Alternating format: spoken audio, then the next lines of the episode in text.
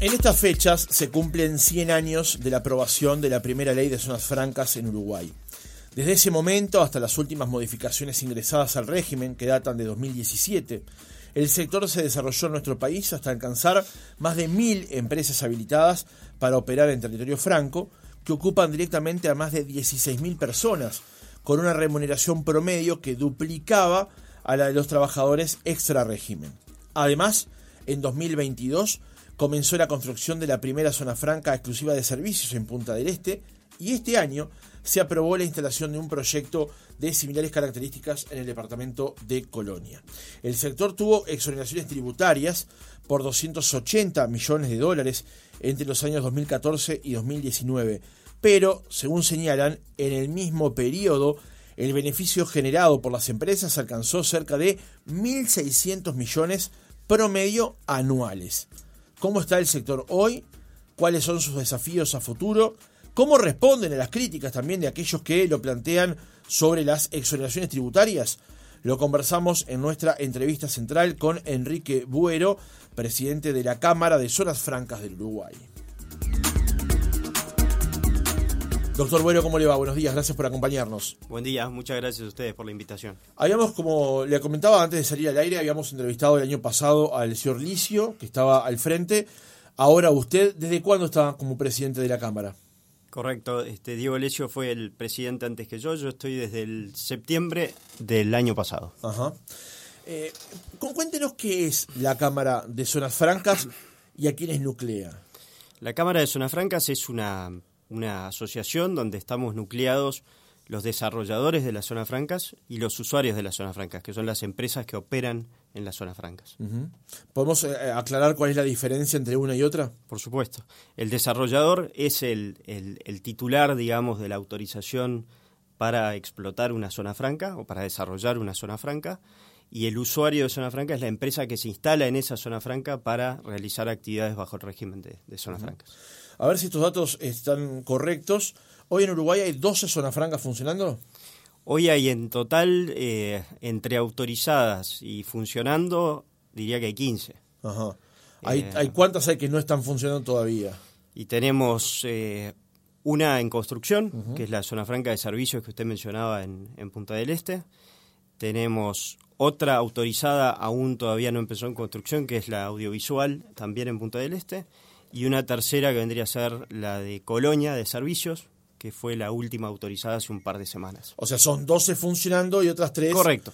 Pues, la información la citaba, era del informe de Uruguay 21. Perfecto. Eh, las 12 francas, eh, zonas francas funcionando son Nueva Palmira, Fray Ventos, Cuecar, que es su PM2, Libertad, Punta Pereira, que es Montes del Plata, Colonia, Colonia Suiza, Florida Sur, Sudamérica, World Trade Center Free Zone, Parque de las Ciencias y Aguada Park parte de las ciencias justamente es donde usted este, eh, trabaja habitualmente, digamos. Correcto. Eh, ¿cómo, ¿cómo, describe hoy al sector de las zonas francas en Uruguay? ¿Cuál es la, si tuviera que ocultarlo y presentarlo, digamos, este, socialmente, cómo está el sector hoy por hoy? Perfecto. El sector de zonas francas en Uruguay es un sector pujante. Es un sector que está muy consolidado bajo un régimen legal que está muy bien conceptuado. Eh, como tú decías al principio, eh, la última ley que tuvimos en, materia de zonas francas es en realidad la 15921 del año 1987. Después tuvimos en 2017 la 19566, que vino a introducir algunos cambios, pero mantuvo en todo lo sustancial aquello que ya traíamos desde el año 87 con lo cual es un, es un régimen que tiene hoy una trayectoria muy importante en Uruguay, por supuesto, si citamos la ley de 1923, ya son 100 años. Claro. Eh, es un régimen que ha sido valorado por todos los partidos políticos que han estado en el gobierno en, el Uruguay en los últimos en los últimos años, en especial del 87 para aquí, donde el régimen tuvo un desarrollo muy grande. Es un régimen que genera una cantidad importante de empleo, de empleo calificado, con buena remuneración, que tiene una participación muy importante en las, en las exportaciones de Uruguay, sobre todo en materia de servicios, eso se ve muy claramente. Con lo cual es, es un régimen que yo diría que hoy se, se, se defiende muy bien, eh, tiene muy claro el valor que le da a nuestro país y tiene muy claro también todo lo que tiene por delante para darle al Uruguay.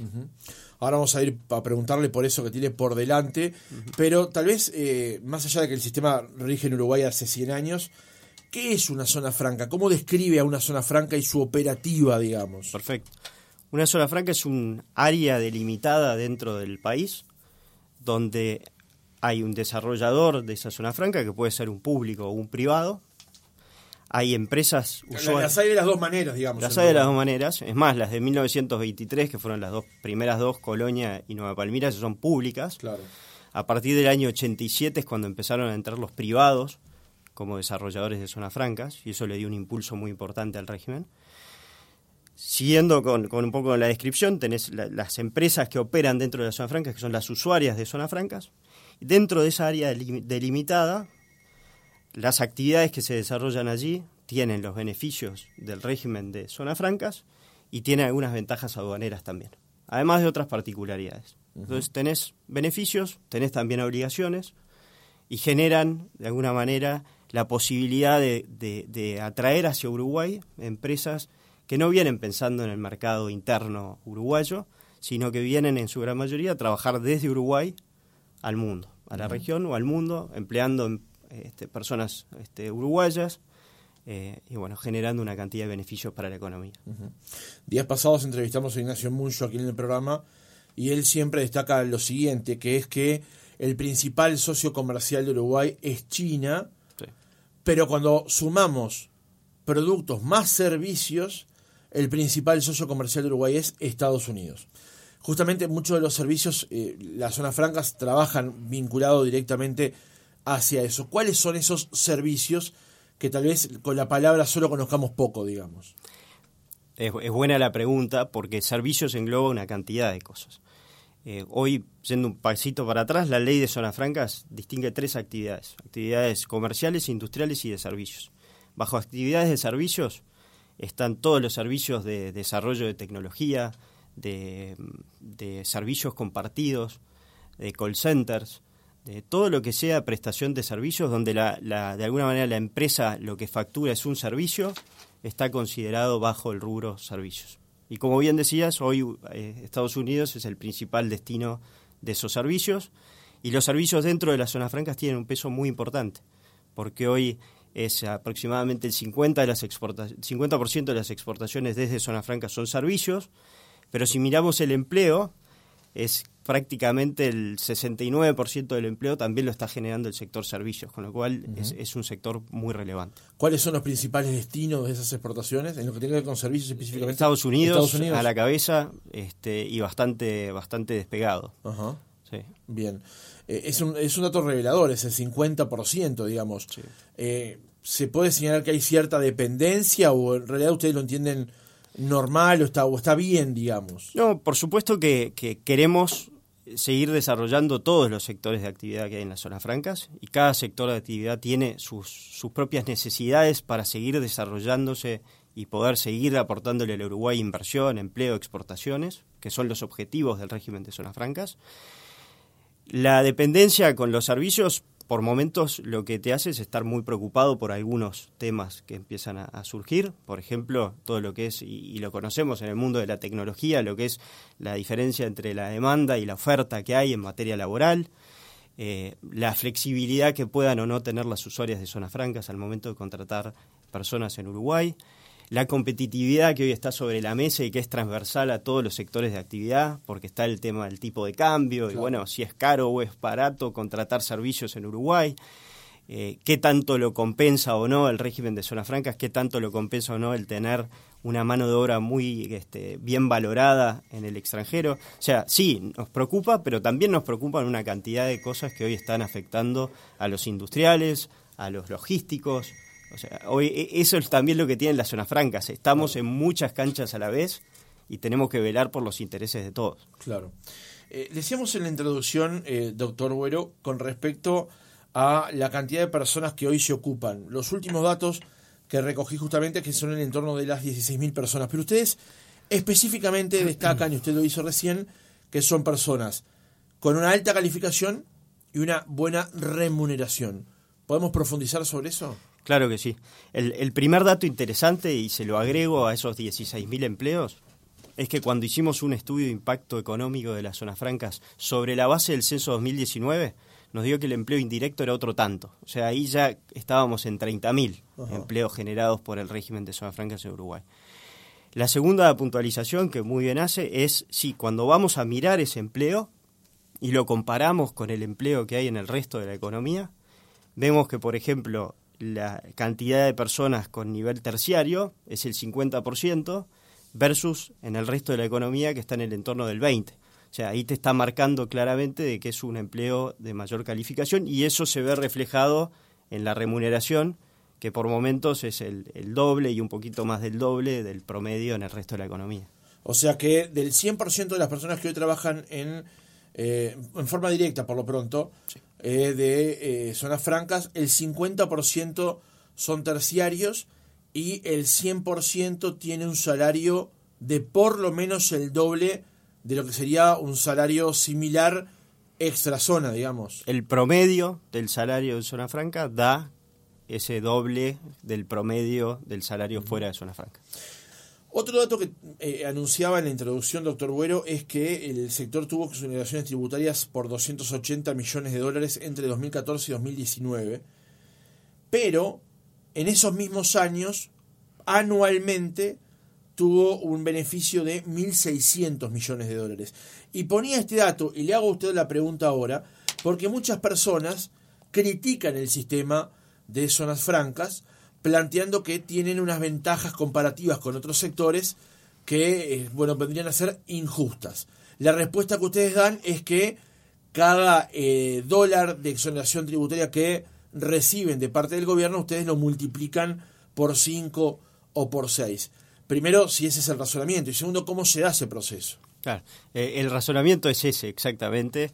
Eh, la crítica siempre hacia las zonas francas, digamos, la crítica fácil fue, bueno, pero ¿cuánto es la renuncia fiscal del Estado? ¿Cuánto está dejando el Estado de percibir en materia de impuestos por exonerar a estas empresas? Y ahí la, la primera cuestión es, bueno, si estas empresas estarían o no en Uruguay si no fuera porque uno le da ese tipo de incentivos para instalarse en Uruguay.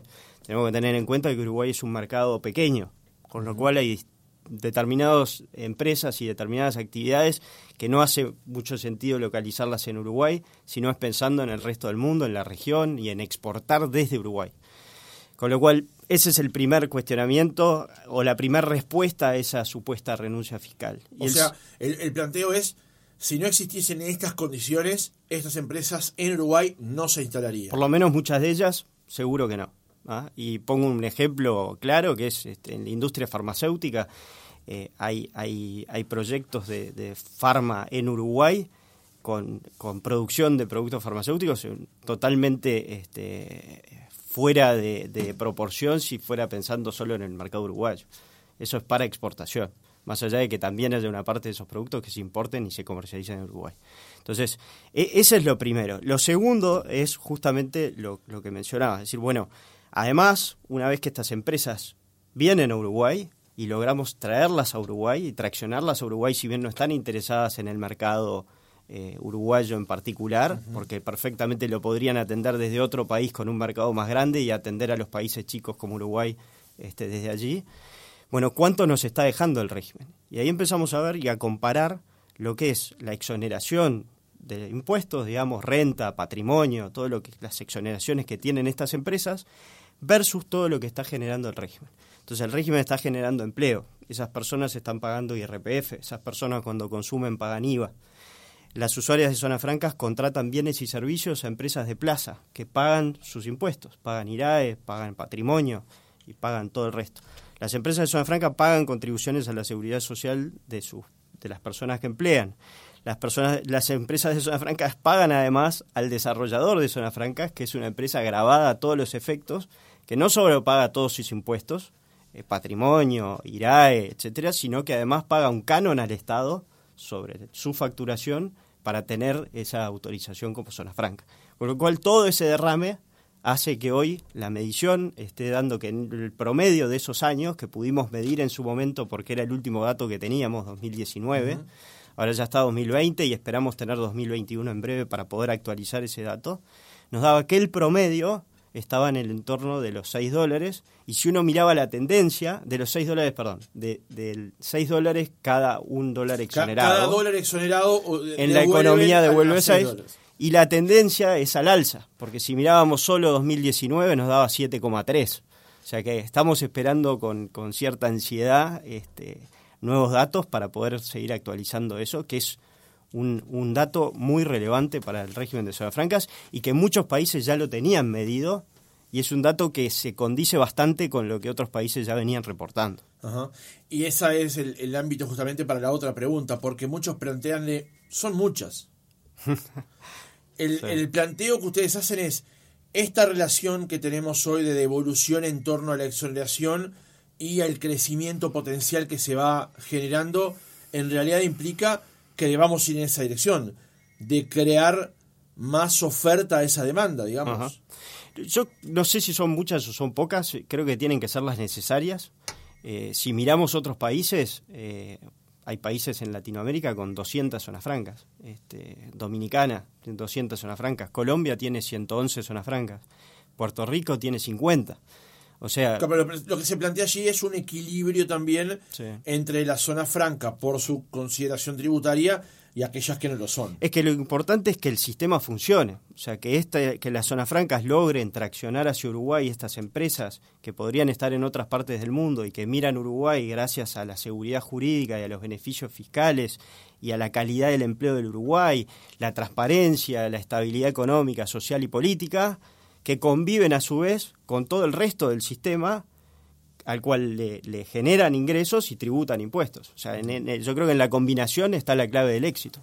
Uno ve el, el mapa, eh, de vuelta estoy citando el informe de Uruguay 21 eh, sobre zonas francas en 2022, sí.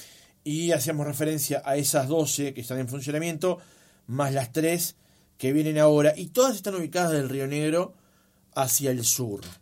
¿Qué pase hacia el norte? Hubo zonas francas en el norte, estuvo la zona franca de Rivera, por ejemplo. Eh, es, es, cierto que hay eh, cierto interés y cierta, cierto debe, digamos, de lograr también descentralizar mayor una descentralización mayor de la economía llevando actividades hacia el norte y el instrumento de zonas francas puede ser un, un instrumento muy interesante. En el pasado las hubo, por distintas razones hoy no están, por ejemplo la de Rivera, pero hay proyectos varios dando vueltas por el tema zonas francas del Río Negro hacia el norte y habrá que ver. Sin duda que es un instrumento que puede ser muy interesante. Eh, tiempo atrás, el, en octubre del año pasado, se realizó un acuerdo entre el gobierno uruguayo y el gobierno brasileño, todavía con Bolsonaro como titular del de, gobierno de aquel país, en el que, de alguna manera, las condiciones para que una zona franca uruguaya pudiera vender hacia Brasil eh, mejoraban. No hay ninguna instalada. ¿Eso augura que efectivamente se vaya a instalar una zona franca en el norte del país? Rivera, Artigas. Es buena la pregunta y no me animaría a dar una respuesta contundente porque lo, lo, que sí puedo afirmar es que ese acuerdo con Brasil hoy ya está siendo una ventaja para las zonas francas existentes. Las zonas francas existentes hoy que tienen empresas que exportan determinados bienes a, Brasil, hoy ya están eh, viendo la posibilidad de obtener un certificado de origen Mercosur, de agregar más valor a lo que hacen, que siempre es bueno para Uruguay, siempre es bueno para el régimen, de agregar mayor valor a las actividades, porque eso también redunda en mayores salarios, mayor calificación del empleo, etcétera. Y ya son varias las empresas que están este, usando esa posibilidad. Si eso además genera mayor este, actividad económica en el norte del país y el instrumento puede ser una zona franca, porque ahora, a diferencia de lo que nos pasó durante muchos años con Brasil, que era la vieja decisión 8 del 94 del uh -huh. Mercosur, que no solo nos pegaba con Brasil, nos pegaba con el resto del Mercosur, ayuda a que se instalen este, alguna zona franca con actividades pujantes al norte del Río Negro, bienvenido. Las dificultades de instalar zonas francas al norte del país, ¿era esa en particular o había otras? Por ejemplo, el tema de las conectividades, el tema de la formación eventualmente de las personas para trabajar allí y la dificultad de erradicar personas que viven al sur del país. ¿Cuál, es, cuál fue la razón? Yo creo que tiene que ser eh, multicausal el, la razón. Eh, tiene que ser un tema de conectividad, por supuesto, Eh, nosotros hoy desde la Cámara de Zonas Francas estamos muy preocupados por el tema de competitividad y, conectividad y la cadena logística y los costos que tiene el mover las mercaderías, las mercaderías dentro del Uruguay. Me imagino lo que será llegar al norte si uno piensa en tener que ir desde el puerto de Montevideo o desde el aeropuerto. O sea, ahí tenemos un tema seguro de, costos logísticos para llegar al norte. Después hay un tema seguramente de recursos humanos, disponibilidad de recursos humanos. Por eso es tan importante todo esto que se está haciendo a través de la UTEC, por ejemplo, de, desarrollar carreras universitarias en el interior y evitar ese movimiento hacia, hacia, tan fuerte hacia la zona metropolitana y tener los recursos humanos en el lugar para poder desarrollar esas actividades. O sea, hoy si volvemos a lo que están, este, a lo que estamos viendo a nivel de zonas francas y el impacto enorme que está teniendo servicios, por ejemplo, Servicios hoy no está dentro de los beneficiados por este acuerdo entre Uruguay y Brasil. Si queremos mayor empleo en el norte, y viendo lo intensivo en, empleo que es el sector servicios, bueno, habría que pensar también cómo dotar de, mayores este, incentivos a, una posible zona franca en el norte que genere mayor este, actividad de servicios. Eh, doctor, como decíamos al arranque del reportaje, en, en, este año se están cumpliendo 100 años de la primera zona franca en Uruguay, que fue creada justamente por ley en 1923. Luego ha habido una serie de actualizaciones eh, desde el punto de vista de la normativa. Eh, hay hoy funcionando una dirección de zonas francas dentro del Ministerio de Economía y Finanzas. Eh, la, la normativa hoy, ustedes desde los privados, de aquellos que desarrollan y que justamente buscan el negocio, entienden que es la correcta, requeriría, teniendo en cuenta que la última actualización fue de 2017, nuevas actualizaciones? Para nosotros hoy la normativa es la correcta. Eh, ¿Por qué? Porque es, si, miramos a nivel de derecho comparado y comparamos eh, los regímenes de zonas francas en otros países, Uruguay tiene un valor, eh, un activo muy importante en su régimen de zonas francas. Y es hacer los cambios necesarios pero no más que eso. O sea, el, la estabilidad, la seguridad jurídica, em, el hecho de que, nuestra ley sea del año 1987 y que hayamos tenido distintos partidos políticos en el gobierno, em, incluso algunos con mayorías parlamentarias, y todos hayan respetado y hayan cuidado el régimen de zona franca, y hayan buscado cómo potenciarlo, y hayan buscado, sí, en 2017 cómo adecuar algunas aspectos de ese régimen de zonas francas para que, por ejemplo, la OCDE lo mire con ojos, con buenos ojos, porque nosotros tenemos un, hito también muy importante que es en el año 2019 la OCDE emitió un informe donde eh, establece que el régimen de zonas francas en Uruguay no es un régimen pernicioso para lo que es la, recaudación fiscal internacional. O sea, con los cambios que hicimos en el 2017, de alguna manera logramos tener un régimen bien, bien este, blindado frente a cualquier posible cuestionamiento. yo diría que hoy los cambios que se hicieron fueron los, los necesarios y suficientes. Hoy tenemos un régimen que es, que es muy valorado justamente por su estabilidad y no veo hoy que tengamos que estar haciendo una modificación en la, en la ley de zonas francas. Pero eh, entonces es bueno destacar eso que usted decía, doctor, de eh, primero que hace 100 años que funciona el sistema en Uruguay y segundo, como usted dijo, ha habido muchas eh, muchos cambios de gobierno y en todo caso se ha defendido o se ha impulsado nuevamente el sector. ¿Es una política de Estado de las zonas francas entonces? Sin duda, sin duda y, eso es para nosotros un activo muy importante. Cuando viene un inversor y piensa en Uruguay y uno le puede contar que este régimen de zonas francas en particular desde el 87 para acá, digamos, que es el que sobre la ley que más trabajamos, digamos, cuando vendemos el régimen, y uno le puede contar cómo fue la sucesión de los distintos gobiernos, los distintos partidos políticos, que hubo mayorías parlamentarias durante 15 años y que todos valoraron el, régimen y, las ventajas que el régimen le da, ese es un valor agregado enorme. Eh, doctor, estas últimas tres que se están, eh, que están por comenzar a funcionar, tienen perfiles diferentes y además están ubicados en, lugares distintos. Yendo por parte, eh, ¿qué es lo que va a ocurrir en Punta del Este en particular? ¿Qué, tiene que, qué nos puede contar acerca de la zona franca de Punta del Este? Hoy en Punta del Este hay un proyecto que está en construcción, que es World Trade Center en la zona de, Gorlero, eso es una zona franca de servicios. Esa es una distinción importante. Hoy las zonas francas en Uruguay hay de servicios que están autorizadas exclusivamente para desarrollar actividades de servicios.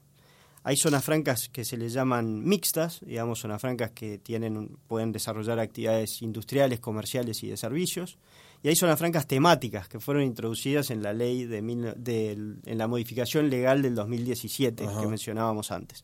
Zonas francas temáticas pueden desarrollar solo un determinado tipo de actividad y a cambio se le da un, valor diferencial o algo diferente para poderle ofrecer a esas empresas. Por ejemplo, en el caso de las audiovisuales, que es el otro proyecto que está en Punta del Este, que todavía no comenzó su construcción, pero que por las últimas noticias que circularon estaría próximo a hacerlo. A esas empresas de, industria audiovisual que van y se instalan en una, en una zona franca temática audiovisual, se les permite hasta un determinado porcentaje desarrollar actividades de filmación, por ejemplo, fuera de la zona franca. ¿Por qué? Porque tienen una necesidad de ir en busca de distintos sets de filmación, que en las otras zonas francas que no son temáticas, no son temáticas audiovisuales, la actividad de desarrollarse dentro de la zona franca. Eh, esas son, las dos, esas son las dos de Punta del Este y está hoy mucho en los medios esta tercera zona franca en la zona del Jawel, que por lo que hemos visto está todavía en proceso de, licitación. Es una, iniciativa de la Intendencia de Maldonado. ¿Y cómo, se dan esos procesos? Que es un inversor que llega al país buscando socios locales, son socios locales que van en búsqueda justamente de inversiones en el exterior para generar esos negocios. ¿Cómo se da la creación o el, o el planteo ante economía para la habilitación de un proceso de estas características? Me imagino que debe haber un poco de todo debe haber eh, uruguayos impulsando zonas francas y yendo a buscar socios en el extranjero y al, y y al revés también. Por lo general sí son iniciativas, eh, o lo han, lo han sido desde el año 87 para acá, sobre todo iniciativas privadas que se presentan frente al gobierno, plantean un proyecto, plantean determinados este, plan de negocios, plantean eh, las garantías, este, qué es lo que tienen pensado hacer y el Estado analiza si concede o no la posibilidad de, desarrollar una nueva zona franca. El mismo ejercicio que hace cuando viene una empresa y se decide instalarse en una zona franca. Ese proceso pasa también por el Ministerio de Economía, la Dirección Nacional de Zonas Francas que mencionabas al principio, donde se revisa eh, no solo las, las, el, el, control, digamos, societario de esa empresa que viene a instalarse, sino también un plan de inversión, donde se ve cómo eso va a contribuir a los objetivos del, régimen de zonas francas, que es inversión, es empleo, es contribución al incremento de exportaciones del Uruguay.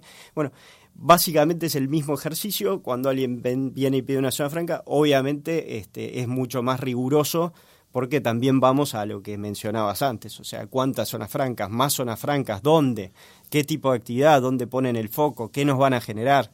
Bueno, ese, ese es un poco la dinámica. Creo que la excepción la estamos viendo un poco, eh, más allá de que las intendencias eh, es muy frecuente que mencionen que les gustaría tener una zona franca para desarrollar determinadas actividades en su departamento hoy que parecería claro que la, de Maldonado es la que ha tomado la delantera, digamos, la que, la que se ha visto este, con mayores avances en estos últimos tiempos. Y ahí es un poco distinto el, procedimiento, porque es una, una intendencia interesada en desarrollar una zona franca que genera con el Ministerio de Economía un pliego y llama a interesados a, a desarrollarla.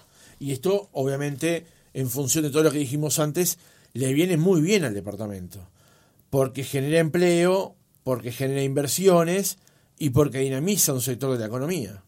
Sí, sí, en la medida que sean zonas francas exitosas y pujantes y logren captar usuarios de zonas francas interesados en instalarse en esas, en esas zonas francas, van a tener ese resultado. Bien, ya en el cierre del reportaje, como decíamos más temprano, la Cámara de Zonas Francas del Uruguay es la entidad que nuclea justamente a los desarrolladores y usuarios del régimen. ¿Cómo van a celebrar, entre comillas, este centenario del comienzo del desarrollo de las zonas francas en el país? Desde la Cámara nos hemos propuesto celebrarlo mirando hacia adelante, mirando hacia el futuro. Diciendo, bueno, lo hecho, hecho está, es muy bueno y lo queremos recordar siempre porque, como decía antes, es, es el activo más importante que tenemos. Ahora queremos pensar, bueno, de aquí en más, ¿qué más le puede traer el régimen de zonas francas al Uruguay? A dónde queremos apuntar, cuál es el objetivo que nos vamos a marcar. Para eso estamos realizando estudios para poder hacer esas proyecciones sobre la base de una metodología, obviamente.